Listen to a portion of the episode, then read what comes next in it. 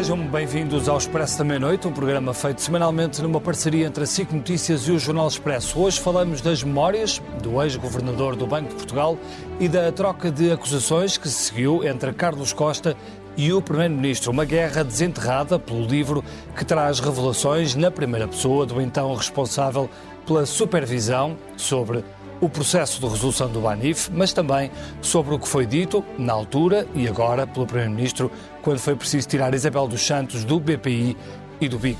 E por falar nela, Isabel dos Santos ficou hoje a saber que pode ser detida, já que foi emitido pela Interpol um mandato internacional de captura. Mas, voltando ao livro, na verdade, há em todas aquelas páginas e nas reações muita guerra política entre os dois principais partidos, há vinganças e, sobretudo, ajustes de contas que estavam há muito adiadas. É sobre isto que falamos? É sobre isto e para tentarmos perceber Carlos Costa e a polémica que este livro provocou nos últimos dias, desafiámos as linhas vermelhas para virem até ao Expresso da meia-noite e vamos ter connosco os comentadores a Mariana Mortágua, o Pedro Delgado Alves, a Cília Meireles e o Miguel Morgado para nos ajudarem a perceber aquilo a que estamos a assistir. Miguel, eu começava por si. Quatro dias depois do lançamento do livro, Carlos Costa deu uma entrevista à CNN esta noite uhum. e não, não há grandes novidades, mas apesar de tudo há uma coisa que me pareceu surpreendente. Ele justifica o facto de nunca ter feito as denúncias que agora veio fazer e, portanto, ter estado muitos anos a, a, a pactuar com, até com algumas irregularidades e, e, e que, com aquilo que agora justifica a acusação política que faz ao governo de António Costa, diz que esteve calado porque não era o ego do governador que estava em causa. Isso leva-nos a concluir que aquilo a que estamos a assistir agora é o ego de um homem em busca do prestígio perdido, não é? Este podcast tem o patrocínio de Vodafone Business. Saiba como a rede 5G pode tornar a sua empresa mais segura, eficiente e flexível. O futuro do seu negócio está em boas mãos. Vodafone Business. Eu não coloquei as coisas dessa maneira. Eu diria antes assim. Acho que a resposta dele é a resposta institucional à pergunta óbvia porque é que não disse isto mais cedo. Ele, por acaso, há uma coisa que ele diz. No livro há um alerta que ele faz, já falarei sobre isso. Mas ele reconhece que há um problema de ego. Mas é isso que eu ia dizer. Eu acho que ele diz bem, quer dizer, as instituições o que é que são? As instituições são a, a, o abafar da subjetividade do interveniente político, o espírito objetivo, para utilizar uma linguagem do século XIX, quer dizer a dessubjetivação da ação política. E ele diz, e eu, portanto, na qualidade de governador do Banco de Portugal, não podia pôr a travar uma guerra com o Primeiro-Ministro e com o Ministro das Finanças da, da, época, o atual governador, porque isso poderia produzir efeitos sobre o país, sobre o sistema financeiro e até sobre a qualidade institucional das coisas. Portanto, eu reservei-me para o momento em que já não sou governador. E aí sim, e aí sim pode-se dizer, é o ego dele. Mas isto também faz sentido, quer dizer, ele sentiu-se, agora podemos discutir se injustamente ou justamente, mas sentiu-se acossado, agredido uh, constantemente em comissões de inquérito. Eu também participei, Mariana Mortágua também participou, Cecília também participou, e nós sabemos que as inquirições ao, ao governador eram sempre particularmente agressivas. Portanto, ele pode-se ter sentido que, quando se reformasse, seria a altura dele prestar contas. Só queria chamar a atenção de uma coisa. Há um momento, ele não disse, mencionou isso na entrevista, mas há um momento em que ele faz um alerta sobre o que estava a acontecer. É curioso, ele relata isso no livro, ou Luís Rosa relata isso, isso Sim, no livro. Qual é esse momento? É quando ele apela a Mário Draghi Sim o Presidente do Banco Central Europeu naquela época, quando está a ser movida aquela famosa campanha da falha grave, que Mário Centeno e o então Secretário de Estado do Tesouro adjunto do Ministério das Finanças, eh, Ricardo Mourinho Félix, começam a dizer que a não comunicação de informação relativamente ao processo na altura do Banif, que isso teria envolvido uma falha grave, que foi uma maneira de se invocar a única figura jurídica que pode levar à destituição do, do Governador. E então ele faz um apelo ao, ao, ao que nós não sabíamos, faz um apelo a Mário Draghi, nos corredores do BCE, a dizer assim, olha, eu estou sob ataque. E o Mário Draghi, aparentemente, lemos no livro, deu-lhe toda a solidariedade, diz assim, olha, não te importes porque não te vão tocar. Mas, ó, Miguel, isso, isso é que o Miguel chama de, sub, de subjetivação, não pode ser chamada de irresponsabilidade? Não, não, isto é. Não, agora, independentemente se acharmos que os mandatos do, do Carlos Costa foram. O silêncio é duro foram... quando está em causa a supervisão da banca? Não, o silêncio relativamente a perturbações que, do ponto de vista de Carlos Costa, na versão contada por Carlos Costa, que já percebemos que é uma versão diferente da contada pelo Primeiro-Ministro António Costa, eh, assume quer dizer, estes contornos de ofensiva institucional. E, portanto, ele não quis dizer, olha, o Banco de Portugal está sob ataque, o Banco de Portugal está a ser convertido aqui numa, numa peça de uma luta partidária ferocíssima, porque é uma luta partidária, que não nos podemos esquecer, em que está em causa é reescrever a história.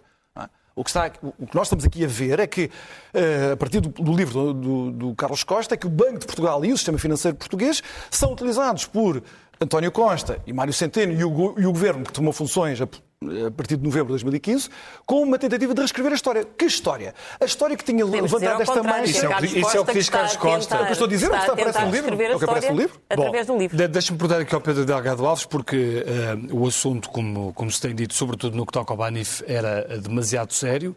eh, e, portanto, pergunto-lhe também sobre o silêncio na altura, eh, perante uma carta que foi enviada quer para Juncker, quer para, para Mário Draghi, e depois o comunicado que, que esta semana o Primeiro-Ministro deu a, deu a conhecer. Na altura, o Banco de Portugal considerou que a resolução eh, tinha sido a melhor solução para o que aconteceu ao Banif. Portanto, eh, isto parece-lhe um ajuste de contas, eh, sete anos depois.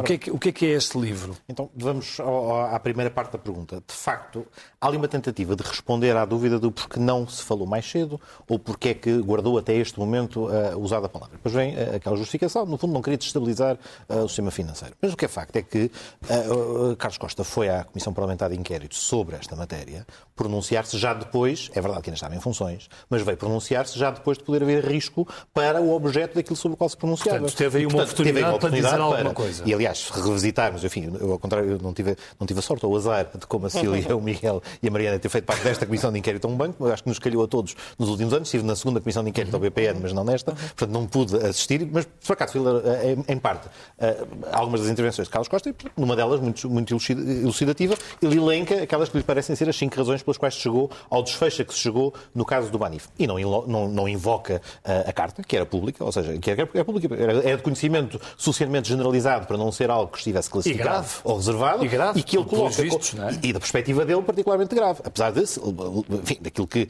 é o, livro as memórias, enfim, eles não é bem as memórias, na medida em que uh, ele curiosamente faz uma referência à memória, a certa altura, não sei se já é algum aconselhamento jurídico face ao processo, mas diz a minha memória do telefonema, uh, a certa altura há, há esta ênfase, porque obviamente aquilo que a memória que ele tem do, do telefonema seguramente não corresponde àquilo que o Primeiro-Ministro tem de memória do telefonema e daquilo que lhe disse. E, portanto, Não, é muito diferente. O António Já- Costa é, não, reconheceu, há- há- considerou há um- inoportuno há um ponto, mas, beliscar mas Isabel dos atenção, Santos- que aquilo- Isabel dos Santos no bico. Aquilo que Carlos Costa coloca nas suas afirmações e que é tido pelo Primeiro-Ministro como, como ofensivo é os termos em que, em que ele alega que o Primeiro-Ministro disse isso, que é não pode ser insultado ou não pode Sim, ser diz a um filha, telefonema muito agreste. a filha. Mas uma coisa é, eventualmente, o tom de uma pessoa que pode estar, enfim, e faça a explicação, até que o próprio Presidente da República deu outro dia, incomodado pelo facto daquilo não se encaixar naquilo que era um caminho perseguido pelos órgãos de soberania, eh, com competência na matéria, para procurar resolver um problema.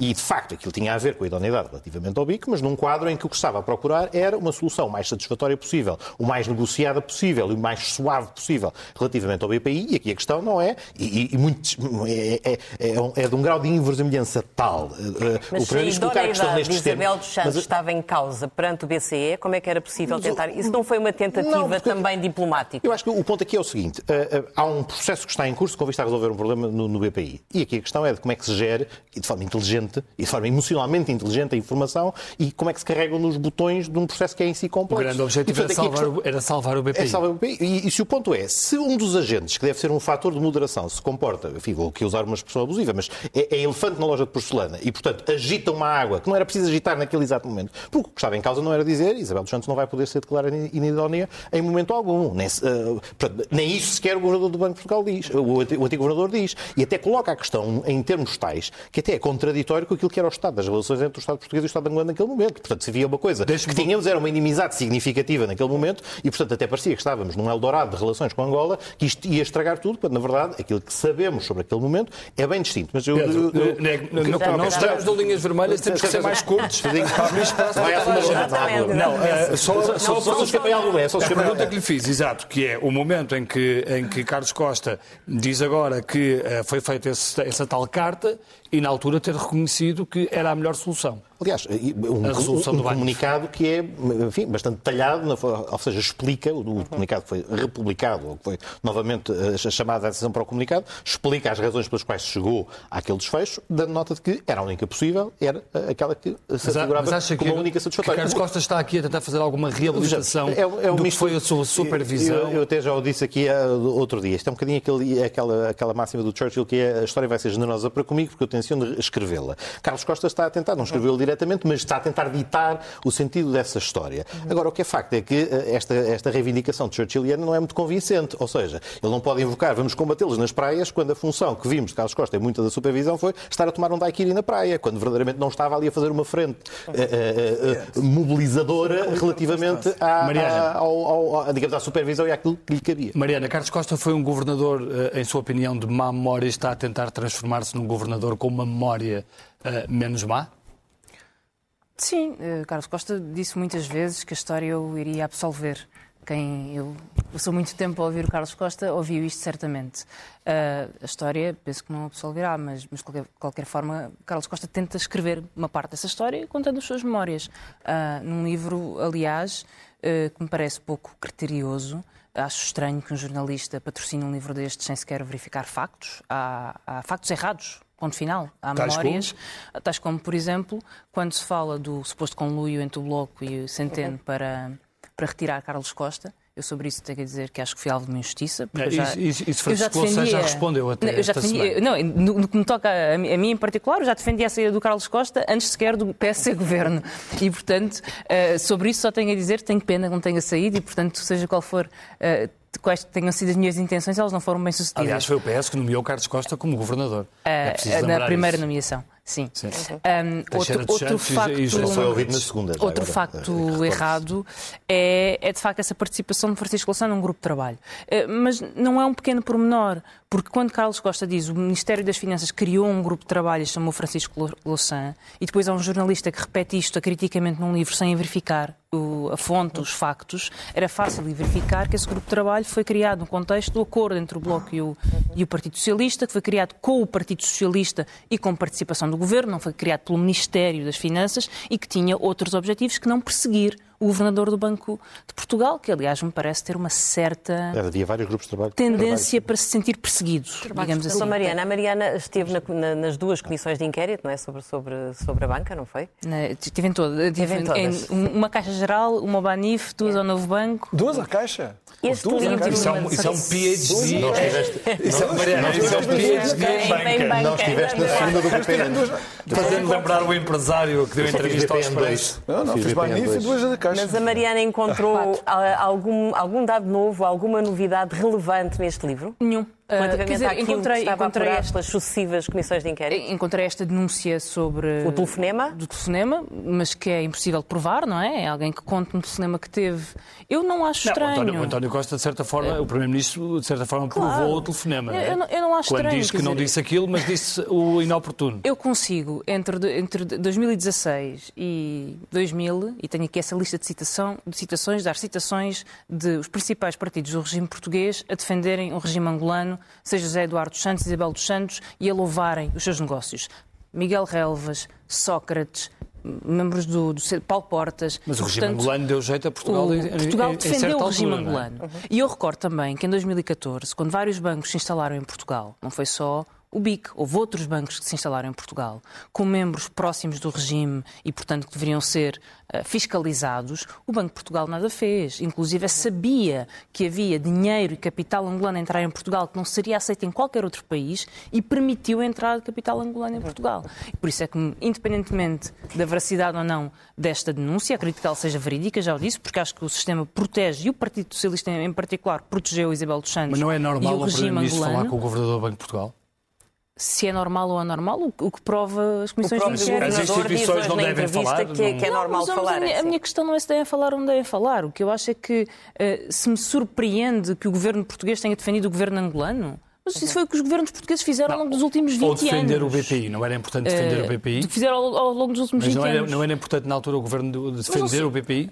O BIC. Não, não, não sou eu que tenho que... Repara, eu, não... O BPI, através... Ou seja, não, o BIC BPI, é instrumental... Claro, óbvio. Na, no, no, eu não, eu não mas, mas, mas, já agora também dizer qualquer coisa. Cília, só é muito difícil fazer este debate das condições. Cília, só uma coisa. Uh, concorda que não há grandes novidades no livro relativamente ao que foi apurado nas comissões de inquérito? Não, uh, não concordo. Eu acho que há grandes novidades. Talvez não há aquilo que foi inferido ou que se podia concluir, mas eu acho que traz grandes novidades. Aliás, eu acho que o Primeiro-Ministro veio desmentir a questão de Isabel dos Santos eu acho que há outras coisas bastante mais graves. Bem, é dito preto no branco que o Banif não precisava de ser resolvido naquele momento e naquelas condições. É dito preto no branco que o Banif foi resolvido naquelas condições muito desfavoráveis e foi entregue praticamente de favor, as palavras aqui são minhas, ao Santander, por causa de uma ação do governo e por causa de uma ação de António Costa. Isso mas é dito preto carta, no branco. Esse documento Até consta, mais... consta do, do, Sim, do mas a relação, a relação entre as duas coisas. Sim eh, eu peço muita desculpa, mas Carlos Costa não a fez na altura e não a fez naqueles termos, muito pelo contrário.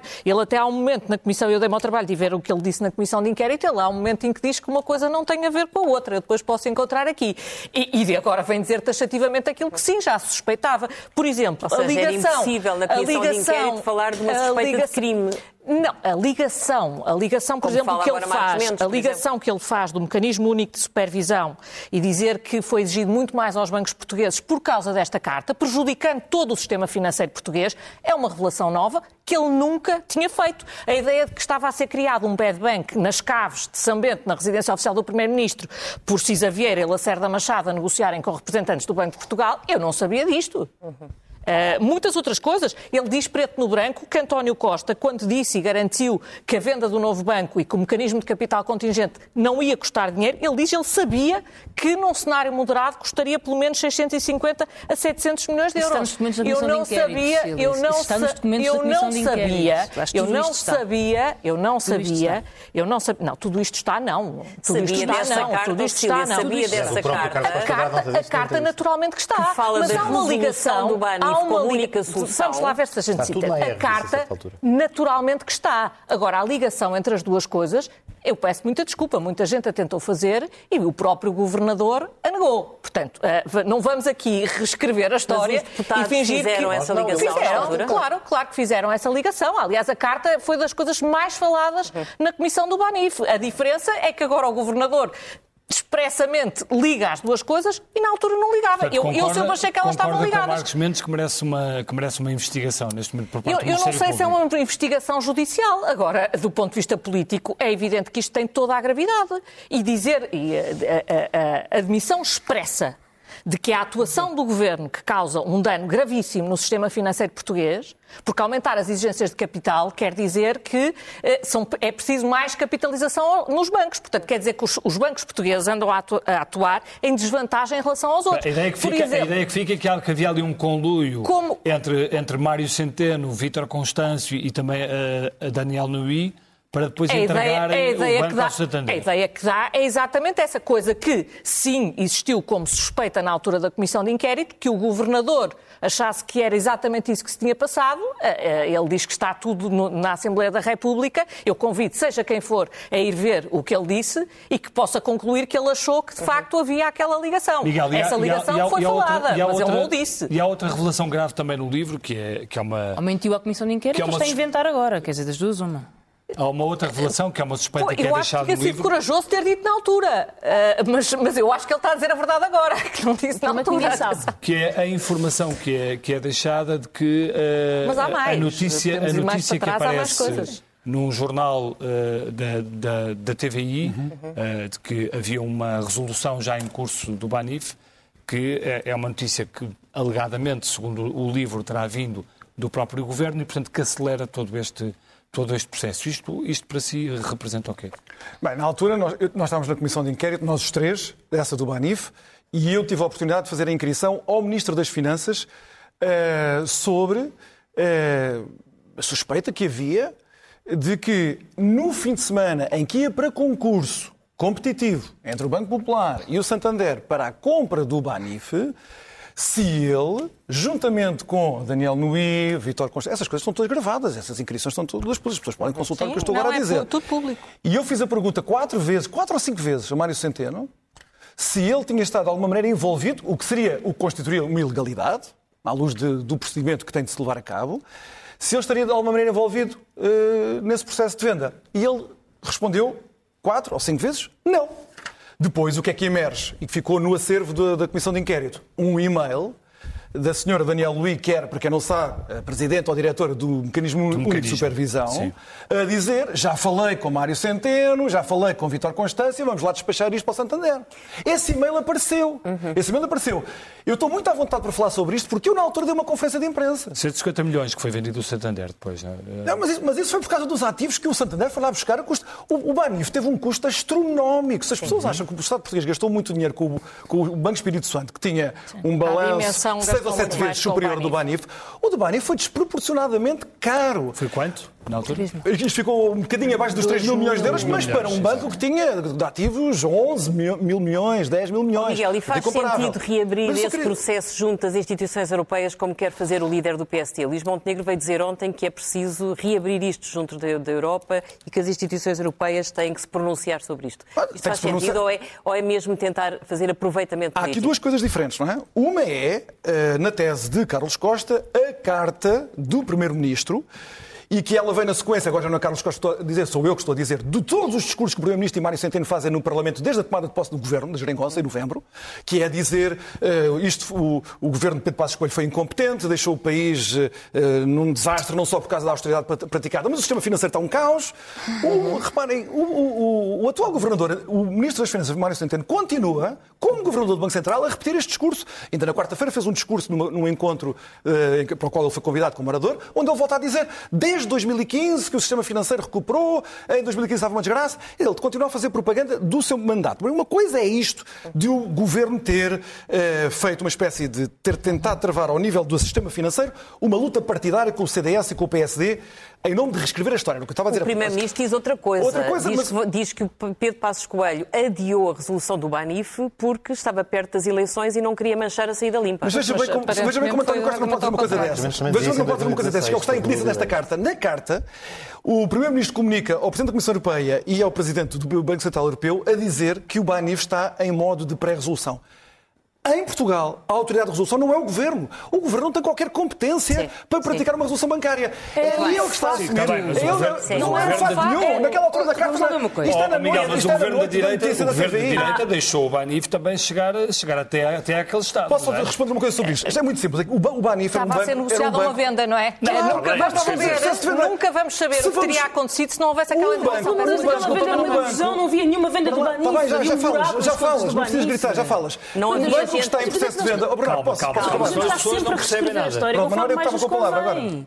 As comissões de inquérito chegam a conclusões ah. para alguma coisa. Há uma carta no dia 12 de dezembro do Banco de Portugal ao Ministério das Finanças, em inglês, não percebo muito bem, a dizer, na nossa opinião, as perdas incorridas por Banif fazem com que a melhor solução seja uma resolução. É o Banco de Portugal que escreve isto ao Ministério das Finanças no dia 12 de dezembro, dois dias antes da fatídica carta do, de António Costa às instituições que é europeias. 14 de dezembro, exato. tu sabes muito bem que o que levou à resolução foi a perda do Estatuto de Contraparte estava, do BANIF, que perde o acesso às é. elas, em resultado de ter perdido 900 Mas milhões de euros essa, de depósitos. Essa ficção depois não colou na Comissão ficção? de Inquérito ah, e não claro, colabora. vocês tinham maioria não parlamentar, ia, não vocês ia, fizeram da, Comissão de Inquérito o que quiseram. Haver, não ia haver nenhuma venda voluntária do BANIF.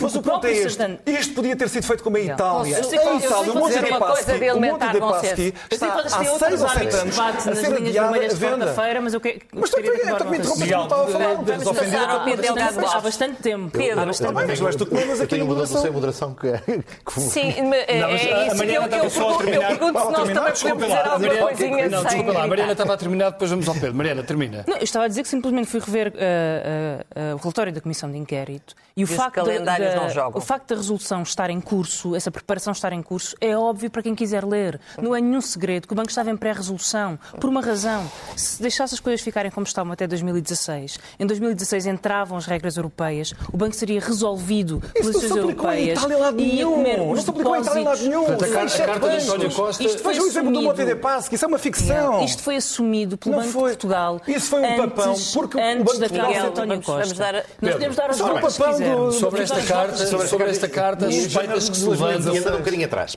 O livro, quando refere a suspeita de que a fuga de informação de alguma maneira estaria associada ao governo, isto surge na obra, não é atribuída a Carlos Costa. É uma citação que é feita, é uma parcela da, da, da, da obra, entre aspas, portanto, que não é correspondente sequer à entrevista a Carlos Costa, mas são declarações de Jorge Tomé, que na altura, uma das tentativas que procurava justificar, justificar o injustificável, justificar o injustificável, isto é, tentar, no fundo, fazer um bocadinho a sua própria própria reescrita da história, tendo em conta a gestão que tinha feito, é aí que ela surge. Portanto, estar a tentar associá-la àquilo. Nem, nem, Carlos Costa vem dizer isso e não coloca isto em cima da mesa. Jorge também está em reparação de danos. Não, já está. Estes dados são antigos e, portanto, sim, sim. no fundo, não foi a tempo de reparar danos, porque infelizmente o desfecho do Bani foi aquele que se conheceu. Uh, agora, a carta do Primeiro-Ministro. Uh, uh, há aqui uma questão que o, que o Miguel está a tentar colocá-la num plano em que ela, no, no qual ela não pertence. Há uma discussão política legítima sobre o balanço que é feito da saída. Se ela é mais limpa ou menos limpa, se quisermos usar essa expressão, se ela foi eficaz ou não, se efetivamente resolveu os problemas da banca, em que o governo anterior tem uma posição e o governo que seguiu tem outra. E, portanto, há uma divergência. Divergência esta que não está sanada estes anos todos depois, claro. que se manterá e que não vão ser as instituições Sim, europeias, é... seguramente, a ser chamadas agora a arbitrar, arbitrar isto. Por isso é que não faz sentido. Por isso é que não faz sentido. Por isso é que não faz Por isso, deixem-me agora acabar o raciocínio e acrescentar mais outro. Mas estás a falar bem, continua. Por isso é que não... Mas eu também gostava de dizer não é? Por isso, só falamos por isso é que não faz sentido tentar agora dizer vamos reabrir um tema que é um tema de política interna que se discute nas urnas e se resolve nas urnas. Primeiro aspecto. E segundo, para concluir, a questão da, da, da, daqui decorre um aspecto que é a escala de exigência da capitalização para que efetivamente a banca pudesse ser robustecida, uhum. pressupõe uma análise que não era partilhada entre o anterior e o, o, governo que lhe sucede, e portanto o governo que sucede, no exercício das suas competências e da relação legítima que tem que ter com as instituições europeias, comunica qual é a sua posição. E a partir daí, obviamente, depois são tomadas decisões.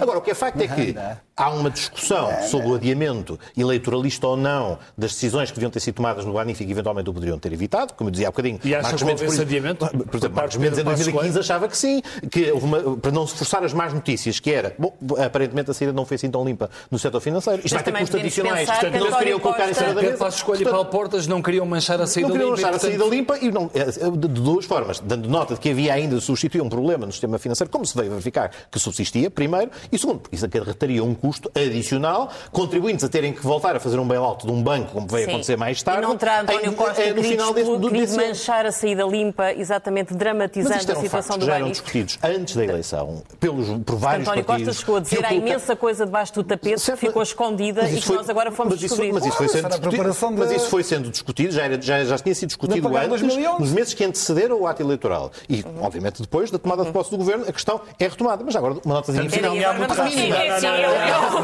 Pode passar a palavra à Cília.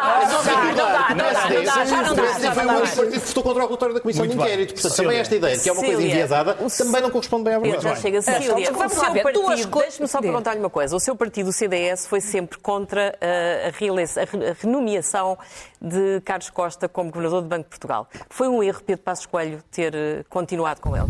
Olha, uh, aquilo que eu posso dizer, eu não, não sabendo, tentado nas comissões de inquérito em que estive, é impossível para mim não saber que não há heróis na supervisão. O que não quer dizer que eu meta no mesmo saco Vitor Constâncio e Carlos Costa. Agora, a meio daquele processo em que estávamos no novo banco, eu percebi que não havia alternativa à nomeação de Carlos Costa. Se quer eu, quer o CDS na altura, teríamos preferido outras soluções. O facto é que aquela foi possível naquele momento e, portanto, Mas o que eu, o país sabe é que o esforço Digo agora o que disse na altura, se houver de 2008 até agora, o esforço que foi pedido aos contribuintes para salvar a banca uh, ultrapassa os 23 mil milhões. É possível olhar para um governador que esteve à frente do processo de supervisão durante estes, durante estes anos e achar que ele fez um bom mandato? Eh, eu acho que já respondi a essa pergunta, não já respondi. Já lhe disse que não é possível para mim, tendo estado nas comissões de inquérito em que estive, achar que há heróis na supervisão. E nisto não deixei sempre muito claro tudo o que achava que Carlos Costa tinha feito mal, como deixei muito claro tudo o que acho que ele fez bem. E algumas coisas fez de maneira muito diferente de Vítor Constância. Algumas até que é para cá neste. O que é que ele fez bem? Mas ele Carlos podia, pura e simplesmente. Uh, vamos, vamos lá ver. Uh, o problema de, da supervisão de Carlos Costa no BES não foi ter atuado como atuou, foi não ter atuado mais cedo. Uhum. E ter atuado como atuou, sim, implicou coragem. Há, há muitos, há, há, vários, vários governadores que não o fizeram. Acha bem que ele hoje tenha justificado ver... na entrevista que os atrasos na, na, no processo do BES têm que ver com as posições. De, portanto, ele responsabiliza a CMVM, os outros acionistas. Isso é normal? Uh, há muitas coisas aqui que não são normais, não é? Uh, eu também não acho muito normal ver discutir como vi discutir aqui. Estamos a, des a desmentir, no fundo, detalhes, não é? Porque, na realidade, sim, hoje percebemos que quer o Primeiro-Ministro, quer o Presidente da República tiveram aqui uma intervenção junto da regulação. E eu uh, percebo, até posso perceber, até posso perceber, mas uh, um regulador é suposto ser independente e é suposto que os outros órgãos de soberania compreendam esse facto. Eh, em segundo... Mas ser independente é, é, é, não ter pontos... Não, é, não, não é não conversar. Eh, agora, há, há uma diferença entre ter conversas e, eh, pura e simplesmente, dizer-se esta decisão não pode ser tomada. São, são, dois, são dois planos completamente Mas diferentes. Essa intervenção foi justificada pela necessidade de mudar uma lei que desblindasse os estatutos do, do, do IPI, não, não é? eu peço, muita, é eu peço muita desculpa, mas o que eu vi aqui foi uma série de desmentidos durante esta semana sobre detalhes. Eu, eu, eu francamente, os moldes... Sobre SMS, os moldes sobre SMS, sim. os modos em que a questão sim. é se houve intervenção ou não houve intervenção. Okay. Sim, houve intervenção. É como a questão de Francisco Louçã. Francamente, para mim é um detalhe se o grupo de trabalho foi nomeado assim ou foi nomeado assado. Não era um, grupo, era um grupo, era um grupo de trabalho, trabalhos de grupo, era sobre reestruturação da dívida. Não houve reestruturação nenhuma, esse é que é o ponto essencial. Não é francamente se foi indicado pelo Bloco de Esquerda ou se foi indicado pelo PS, pode ser muito relevante para ele, mas o ponto essencial não é esse. O ponto essencial é que havia um grupo de trabalho. A questão entre partidos é um bocadinho diferente. A questão, não, porque a questão essencial, vamos lá ver, não, não é, é, para quem só estiver a ver isto do ponto de vista partidário, mas como eu tenho memória o suficiente para saber que todos os protagonistas desta história, quer de um lado, quer do outro, todos em algum momento foram nomeados pelo Partido Socialista, isto para mim não é uma questão partidária. Para mim o que é relevante é saber que havia um grupo de trabalho, um trabalho de grupo em que se discutia a reestruturação da dívida, que aliás andou a dizer, a ser alardeada por quase todos os responsáveis dessa geringonça, e não houve reestruturação rigorosamente nenhuma, porque era impossível haver reestruturação. Foi tudo um logro. Esse é que é o ponto político. Que era o famoso não, é não pagamos. Carlos Costa. É, esse, esse, é o meu ponto político e eu acho também é o ponto político dele. O ponto político dele lá, é as relações de Francisco Louçã com o PS ou com o Bloco de Esquerda, acho que não interessam nada. António Costa fez Imagino cinema e Deixa-nos ir ao ponto político. Miguel, uh, o lançamento deste livro foi assim uma espécie de juntamento da família do pacismo e também de algum cavaquismo. Foi sobretudo uma plateia de direita que lá esteve. Teve o ex-ministro das Finanças, Teixeira dos Santos. Estava Rui Vilar, não é Veio dizer numa entrevista, Teixeira dos Santos, que Carlos Costa foi muito corajoso. Exatamente. Estavam outras pessoas, apesar de tudo, não eram não Maria José Morgado é... também agora é uma pessoa direita. Maria José Morgado não é Vidal, uma, uma mulher de esquerda, uma mulher de esquerda desde sempre, Joana Marcos Vidal. Sim, mas, mas, muito próxima do pacismo é, e do cavaquismo. Não, não, não, mas a eh, eh, Procuradora-Geral da República que exerceu as suas funções durante a vigência de um governo não quer dizer que tenha afinidades partidárias ou ideológicas com esse governo, por amor de Deus. Aquilo era uma plateia, era uma plateia maioritariamente de direita, muito próxima de Pedro Passos Coelho. Isto foi agarrado como uma oportunidade política, há aqui uma tentativa de reabilitar o tempo do Passos no governo? Não, eu acho que o que está, e o Pedro Algoado Alves também confirmava isso há pouco, acho que o centro do debate político em Portugal, o centro de gravidade disto tudo desde 2011 até hoje, e pelo visto ainda não saímos daqui, uhum. é, a mesma, é a mesma coisa. É uma imposição de uma versão da história, agora não vou ser partidário, uma leitura, uma interpretação, uma versão da história do que aconteceu de 2011 até 2015. Uhum. Tem versões muito diferentes, muito antagónicas, eh, quando o governo de Pedro Passos Coelho estava uh, em, em vigência, houve a interpretação que era esta. O país foi levado à bancarrota e o sistema financeiro foi quase levado à implosão, como o livro de Carlos Costa confirma, com a responsabilidade política de um partido, o Partido Socialista, e de José Sócrates. E depois acrescentou-se que em 2015 estavam-se todos a candidatar outra vez. António Costa ganha as eleições, ou melhor, não ganha as eleições, mas forma a geringonça, consegue ser Primeiro-Ministro, e o que faz para legitimar uh, o seu novo governo é uma nova interpretação da história, que é o que eu digo, ainda está refletido agora nos. Vão ler os discursos do governo, do governo Portugal agora. Agora. É dizer que esta história não, não tem nada a ver com 2011. Há uma incompetência generalizada do governo de Pedro Passos Coelho, sem causa, sem origem. Portanto, não há Sócrates, não há bancarrota, não há troca, não há nada que deixou o país em 2015 com salários cortados, pensões cortadas, o sistema financeiro ainda em implosão, e portanto aparece António Costa e Mário Centeno que resolvem isto tudo e portanto nunca mais queiram nada com o PSD nem com o CDS porque eles causaram aqui uma mancha negra. Portanto, o debate político em Portugal ainda é este, ainda é este. Por acha, isso é que o livro que causou sai, tanto clamor. E acha que só se sai deste debate, como dizia há pouco, ainda não saímos disto? Não. E só sairemos disto quando Passos Coelho se candidatar outra vez a qualquer cargo? Eu não faço Voltar às urnas? Acho que não. Acho que a nossa democracia tem que ser muito mais madura do que isto. Eu acho que os povos devem ser confrontados com os factos elementares da sua história. Isto há sempre margem para interpretações. Acho que há, como dizia uma vez o Georges Clemenceau, que era o primeiro-ministro da França na altura, no final da Primeira Guerra Mundial, ele dizia, há muitas versões da verdade histórica. Mas há uma coisa que nunca ninguém pode dizer sobre 1914 é que foi a Bélgica a invadir a Alemanha. Isso ninguém pode dizer agora se a Alemanha foi injustiçada, se não foi. Isso... Ninguém pode dizer que foi a Bélgica a invadir a Alemanha, porque isso é uma contradição direta com os fatos. Mariana. Portanto, eu acho que a, a, a, vitalidade do debate político depende sempre desta diversidade de interpretações. mas não se podem inventar factos novos. Mariana, leu com curiosidade eh, ou com surpresa, eh, se posso usar estas palavras, a entrevista de Teixeira dos Santos, que diz que Carlos Costa foi um governador muito corajoso, Teixeira dos Santos que o nomeou, um, e quando nomeia Carlos Costa, Carlos Costa não era propriamente um desconhecido, trazia um currículo, nomeadamente, por exemplo, da Caixa Geral de Depósitos, uh, onde fez uh, grandes uh, investimentos, por exemplo, nas caixas autonómicas em Espanha. Uhum. Que é que, como é que leu estas palavras de, de Teixeira dos Santos? Teixeira dos Santos nomeou Carlos Costa e, enfim, defendeu a, a pessoa que, que, nomeou, apesar das várias evidências ao longo do tempo dos erros cometidos por Carlos Costa. Há, há, pouco, na, na entrevista a Carlos Costa, foi dito que este livro era uma prestação de contas. Este livro não é uma prestação de contas. Carlos Costa, é óbvio que nunca ninguém faz tudo errado nem tudo certo. Carlos Costa cometeu muitos erros ao longo da sua, dos seus mandatos como governador do Banco de Portugal e nunca assumiu nenhum. Nunca assumiu nenhum. É culpa da CMVM, é culpa dos acionistas, nós não tínhamos como saber antes, não era possível. Até chega ao ponto de dizer com, enfim, com toda uma moral que não se negocia a idoneidade, ou se tira ou não se tira. Quando nós ouvimos o Carlos Costa explicar na comissão de inquérito que tinha ameaçado Ricardo Salgado para sair da parte não financeira do grupo, ameaçando a retirada de idoneidade na parte financeira. E, portanto, Carlos Costa jogou com a idoneidade. Aquilo mesmo que disse agora há pouco sobre Isabel dos Santos, que não se faz, ou se tira ou não se tira. Cometeu erros grosseiros na supervisão dos bancos angolanos em Portugal. Permitiu lavagem de dinheiro a bancos angolanos em Portugal. E agora reconta uma história sobre o Banif, com a qual eu, sinceramente, não concordo porque era óbvio que havia problemas no Banif e que ia ser um desastre. E eu estou perfeitamente livre para falar, porque eu votei contra a solução para o Banif, sempre me opus a ela. Quem, aliás, acabou por dar a mão ao governo foi o próprio PSD. Mas eh, é óbvio que havia problemas no novo banco tanto que havia que o próprio Banco de Portugal admitiu que o novo banco ia precisar de uma recapitalização ainda antes da carta de António Costa às, às instituições europeias. Eu não estou a defender António Costa, mas eu fui ler a declaração de voto do PSD, não sei se foi o Miguel que a escreveu não. ou não, e dizia, e dizia, assim, e dizia assim uh, é demonstrado pelo total fracasso político que foi a carta enviada no dia 14 de dezembro pelo Primeiro-Ministro António Costa aos Presidentes da Comissão Europeia e do Banco Central Europeu para uma reunião destinada a discutir soluções para o sistema financeiro nacional uh, no seu conjunto e, em particular, soluções e um calendário para a recapitalização do novo banco e venda do Banif. Note-se, tarde e a más horas, esta iniciativa política nada logrou.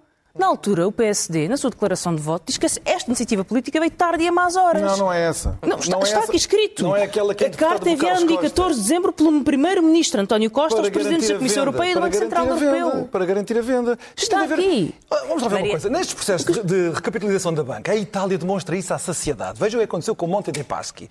É um banif italiano a dimensão, a gravidade dos problemas financeiros. E o que é que eles fizeram? O que é que os italianos fizeram? Eles não ficaram atemorizados com o 1 de janeiro. Também se aplicava o 1 de janeiro, caía tudo, vinha ao Belino. O Monte de Paschi, há um mês, acho que foi há um mês, há umas, três semanas, fez um novo aumento de capital com o Estado, com o dinheiro italiano, uhum. e anda a para dizer ah, pois, e se calhar auxílios de Estado, se calhar não fica bem. Uhum. Há sete anos que eles estão com isto. Há quatro, dois bancos do Veneto, dois bancos da, da região norte de nordestina italiana, passaram exatamente pelo mesmo processo. É sempre preciso apoio, apoio político. O Banco Central, o Banco é preciso apoio político dos governos isso. dos Estados-membros a dizer pois instituições não, europeias mas, estejam mas, connosco neste processo. Mas não o Banco é dizer, Portugal sempre disse que era a resolução a saída. Se bem que a Itália, Itália deve causar uma maior preocupação às instituições europeias do que. Claro, tiveram sempre um governo, tiveram um Banco Central, tiveram sempre um governo e um Banco Central. Mas se estiver um governo novo, impressionável e cheio de vontade de tirar para trás uh, culpas, é muito fácil, é muito fácil usar o interesse público e chegar a uma solução menos favorável do que aquela que temos ter chegado. E acha que foi isso que aconteceu, usar o interesse público? Porque a resolução em 2014 do BES foi uma maravilha. Podia ter sido muito mais bem feito, como é Deixa ouvir o Pedro. Mas ouvindo isto, parece que estes factos e esta divergência e esta, aquilo que o Miguel descrevia como uma nova interpretação da história, surge em novembro e em dezembro de 2015, como se não houvesse um percurso que antecede em muitos meses um acompanhamento do que se passava no Banif, como se a questão não estivesse já em cima da mesa há bastante tempo tempo, como se quer da esfera do Banco de Portugal, quer na esfera governativa e na Assembleia o tema já não tivesse a ser acompanhado e como se estas letras não tivessem todos sido dados previamente. Aqui não se trata de uma questão de. Bem, é verdade, isso, não há direito. Não há direito, isso, é não há direito a factos novos, mas também não há direito a omitir factos. Sim, também não há direito a omitir os factos que a maior parte da gente desses factos está em 2008. Parece que estamos há 10 anos sempre a fazer a mesma coisa. Então fala sobre 2008, 2009 e 2010. Mas pronto, fala sobre isso. voltar a falar de 2008 Porque é aí que os nomes do BES começam. Já agora, somos do BPI, do BCP. voltar ao mesmo Não, não, não quero voltar, mas já agora. Deixa-me perguntar-lhe uma coisa. O seu colega de partido, Francisco Assis, Dois podem brincar este jogo, que é também dizer, também se pode olhar para a crise financeira e omitir que o Lehman Brothers existiu e que a Grécia foi, foi à bancarrota. Podemos olhar para o... Não não, não, antes, escrever a história. 2008 e 2010. Podemos, também podemos fazer uma narrativa da perspectiva da direita e fazer de conta que isto não aconteceu. Que não houve crise da dívida soberanas, que a União Europeia não deu incentivos e não esperava que os Estados-membros gastassem mais para retomar as economias. Podes dizer isso, muita gente não pode dizer isso, Pedro Passos Coelho, que se ofereceu para viabilizar o orçamento de emergência que a seguir à queda da Grécia, juntamente com os é, curiosamente, Podes dizer isso todos os partidos do Pedro Passos Coelho. Era até interessante saber o que é que Pedro Passos Coelho acharia do que, do que disse hoje Carlos Costa. Porque quando Carlos Costa diz que o PEC... Fica no ar a pergunta, se calhar. Mas a pergunta quanto à razão pela qual estará com certeza. assiduamente agarrado. Quando Carlos Costa dá nota que PEC 4 não serve porque não tem pacote financeiro, não tem condicionalidade, aquilo que o PSD disse para chumbar é que havia condicionalidade a mais, porque era austeridade a mais. Portanto, se calhar esta narrativa do Não, por acaso não foi isso que o PSD disse para chumbar. Foi exatamente isso que disse. Já chega de sacrifícios. Já chega de sacrifícios. Não viu o PEC 5. Mas cá está, mas não é o que disse o Governador do Banco de Portugal. Portanto, é interessante confrontar essas narrativas. É até se encontraram esta semana no lançamento do livro, tinha tido a oportunidade de fazer a pergunta. Já que estamos na casa de partida, parece que não conseguimos sair daí, portanto, isto é um conflito entre socratismo, pacismo e costismo. Diga-me uma coisa, acha que Francisco Assis fez bem em ter desistido de ir ao lançamento do livro ou nem sequer devia ter aceitado? Ora bem, uh, enfim, eu acho que Francisco Assis faz uma, uma, um juízo perfeitamente válido e, e enfim, Em qual lúcido. Quando não, aceita ou quando, ou quando, ou quando se... quando, quando, quando, se percebe do que está a ser a mediatização do evento, na sequência da pré-publicação do livro... Era inoportuno também. Não, não era inoportuno. enfim, eu, o Francisco Assis não vai dar uma... Que ele aceitou, acha que ele aceitou sem ler o livro? Não, o ponto é ser, vai, vai ser o seguinte, eu, não, não é para o Francisco Assis levar a mal, mas às vezes aceitamos apresentar livros antes de, antes de os lermos ou antes de os lermos todos. Não às convém. Vezes é não convém de todo, não. não convém todo. Não estou a dizer que seja assim. O livro de Carlos Costa, também não é difícil de adivinhar. Não, é o livro de Carlos Costa. O livro é, com base nos depoimentos de Carlos Costa, volto a dizer, não é irrelevante ver se é umas memórias, se é uma biografia, se é uma autobiografia. São géneros diferentes com graus de criatividade Sim, e altos ele, ele, ele acompanhou o livro. Voltando a Francisco Ele defendeu tudo o que Eu acho que o que faz é, apercebe-se por antecipação, pela pré-publicação, pelo buzz que estava a ser gerado em torno de qual é que iria ser a composição da sala, que, enfim, teria disponibilidade para apresentar um livro. Não teria necessariamente disponibilidade para fazer parte de um cenário no qual havia, e aí é muito evidente, face ao que foram, não só o que está no livro, mas as declarações que seguem, matérias que avisavam atacar e, e produzir um dano reputacional a uma pessoa em particular, que é o Primeiro-Ministro. E, portanto, nesse sentido, eu, eu acho, acho que, se calhar, Assis faz um calhar, se calhar muito o Primeiro-Ministro enfiou a carapuça depressa demais, porque eu, por acaso, eu acho que a, a, a, intenção não é, não é particularmente em relação ao Primeiro-Ministro, é mais em relação ao atual Governador, mas, mas isso é uma interpretação minha. Que é Francisco Assis e Mário como, por causa de Mário Centeno. Não, eu, eu continuo a achar. Eu, eu, acha, eu acha essas, estas, zangas, estas zangas de várias personalidades do Partido Socialista ou por ele nomeadas, eu, eu tendo a não ter muita opinião, não tem nada a ver comigo. O quê? Mas acha que a guerra de Mário Centeno e de não, eu, Carlos Costa, que é uma guerra antiga. Eu acho que isto é uma guerra antiga, sim. É do, tempo em que, é do tempo em que Carlos Costa não permitiu que Mário Centeno assumisse o Gabinete de Estudos Económicos do Banco de Portugal. Carlos Costa disse que não foi ele. Eu, eu, eu, no livro, no livro. Eu acho que, tá eu acho que um ex-governador um ex do Banco de Portugal, que diz que o líder da oposição, que é o atual Primeiro-Ministro, se sentou com ele e disse eu tenho três problemas consigo e todos tinham a ver com nomeações para cargos, é toda uma visão da supervisão. Eu não vi o Primeiro-Ministro a desmentir isto. Eu, eu, se fosse líder da oposição, francamente, uh, e, e, fosse isto que tinha para conversar com o Governador do Banco de Portugal, quem é que ele nomeia para um departamento, quantos socialistas é que nomeou para outros, isso foi ou não teria achado na nomeação dele. Tenho, Quer sérias, dizer, dúvidas, é, é tenho, tenho, sérias dúvidas que esse seja. Esse é o sumário que Mas eu, eu chamei a atenção este é o sumário que Carlos Costa dá dessa. Sobre António Costa. Eu tenho seríssimas dúvidas que. Não, esta história já foi escrita. O ponto é dizer que um líder da oposição só tem esta preocupação com as nomeações e cargos. Vejamos. E também não coloquemos tudo no mesmo Não, não, mas o primeiro-ministro, da mesma maneira que veio desmentir uma coisa, também podia ter vindo desmentir outras, não é? Desmentiu. Eu acho isto muito mais grave, mas O facto do Partido Socialista, o maior partido da oposição na altura, não, não foi tido nem achado na designação, na renomeação do, do Governador do Banco de Portugal, como se isto fosse ok, dizendo, e, a argumentação era esta, ah, os senhores já o nomearam uma vez, especialmente quando depois de 5 anos... é verdade. É, é verdade, mas 5 anos depois dessa nomeação, as pessoas, obviamente, podem fazer uma avaliação negativa e crítica do ato que cometeram. E quem o nomeou também não era quem estava em funções naquele momento. Portanto, acho que era mais do que leal democraticamente ter procedido à auscultação do maior partido da oposição, como aliás o Partido Socialista fez quando procedeu à E, e vamos saber uma coisa. Quando, quando o PS nomeou três ex-ministros para reguladores, foi consultar o para eu saber. muito interessante. Olha, então. sim. Acho, acho mesmo. Mariana, seja... deixe-me só fazer-lhe uma pergunta. Os presidentes dos principais bancos portugueses vieram distanciar-se do livro, dizendo que não o tinham lido e que não tinham comentários a fazer. Como é que lê isto? Sendo, sendo esta guerra instalada entre PS e PSD, isto significa que a banca, mais uma vez, a não querer beliscar o poder? Eu acho que não acho estranho que os banqueiros queiram manter longe disto. Que, que, é óbvio que é isto. São versões diferentes, perfeitamente legítimas, entre PS e PSD sobre o que aconteceu no passado. E, e, Carlos, também, é? e Carlos Costa Bloco decide, também. Claro, com uma vantagem que é, é, é, não, é, não, ter eh, nenhuma afiliação ao poder nem às decisões que foram tomadas. Certo, pelo contrário, 2015. Não, é errado, porque o Banif, nós votámos contra. Eu fui contra a intervenção do Banif. Mas o Novo Banco, e do novo, orçamentos todos E fui contra a do Novo Banco do também. Banco? E, ah, portanto, ah, votaram os orçamentos. E, e, e, fiz propostas de, de, alteração ao orçamento para sair o Novo Banco e o PSD votou sempre ao lado do PS nisso. Portanto, não vale a pena tentarmos uh, virar o bico ao prego. Por acaso não é verdade. Uh, uma vez a favor naquela coisa que, que, que impediram a transferência que depois não acabou impedida. É verdade. E, e depois Centeno fez, Madeira, e fez na mesma. Sim, e o Chega a votar de três uh, maneiras diferentes portanto, no mesmo dia, eu, assim, uma coisa eu acho que... Na mesma noite.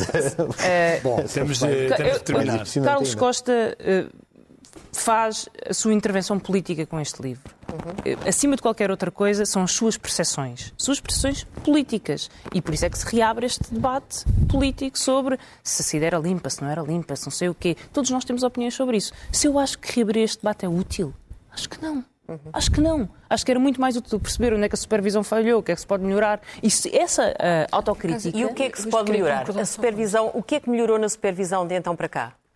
Bom, na verdade a supervisão mudou radicalmente porque passou para o Banco Central Europeu. Claro. E eu não acho que tenha melhorado necessariamente claro. por isso. Eu acho que essa perda de autonomia não é de louvar. Sim, ah, mas se não mas... fossem as regras europeias, também sabemos que nunca se tinha percebido o que é que se passava no BES e toda a gente tinha continuado a olhar para lá. Não é? Também. Porque, de facto, é que, menos... é que, já se sabia desde novembro de 2013 e ainda assim a idoneidade de Ricardo Salgado não foi posta em causa. Não é? E, Muito bem. Uhum. Vamos passar à primeira página do Expresso. Passou muito rápido este, é. este debate. Vamos ao primeiro caderno já. Vamos ao primeiro caderno já. Bom, o primeiro caderno tem um grande destaque em torno do Mundial do Qatar. Vem o Mundial da Discórdia, o Mundial dos Subornos decidiu-se na suíte de um hotel, os cromos de sangue que mancham o futebol. Depois a manchete diz-nos que a banca e seguros têm a maior queda nos salários. Quem trabalha no setor financeiro perdeu nos últimos anos 22,7% do seu poder de compra. Saiba quais são as profissões que mais perderam e que mais ganharam. Sobre numa altura em que o Presidente está para decidir o que vai fazer à lei da eutanásia, doentes terminais já escolhem quando morrer, a sedução sem hidratação e alimentação, que é legal tem sido praticada por equipas de paliativos. Em Lisboa, a notícia ainda da Câmara que fez um ajuste ilegal à FIL e que não sabe como pagar. E na altura em que o PCP tem um novo líder, uh, o Expresso conta como o PCP de Jerónimo cortou 2 milhões em ordenados. E está a mudar o discurso em relação à, em relação, à Ucrânia é e, ainda, à, é, exatamente. e à Rússia. Muda discurso. Já reconhece que a Rússia está no bloco dos culpados, Exato. dos maus sem dúvida, para ler o Expresso. Eh, nós voltamos na próxima semana. O debate fica por aqui. Muito obrigado e bom fim de semana. Até para a semana.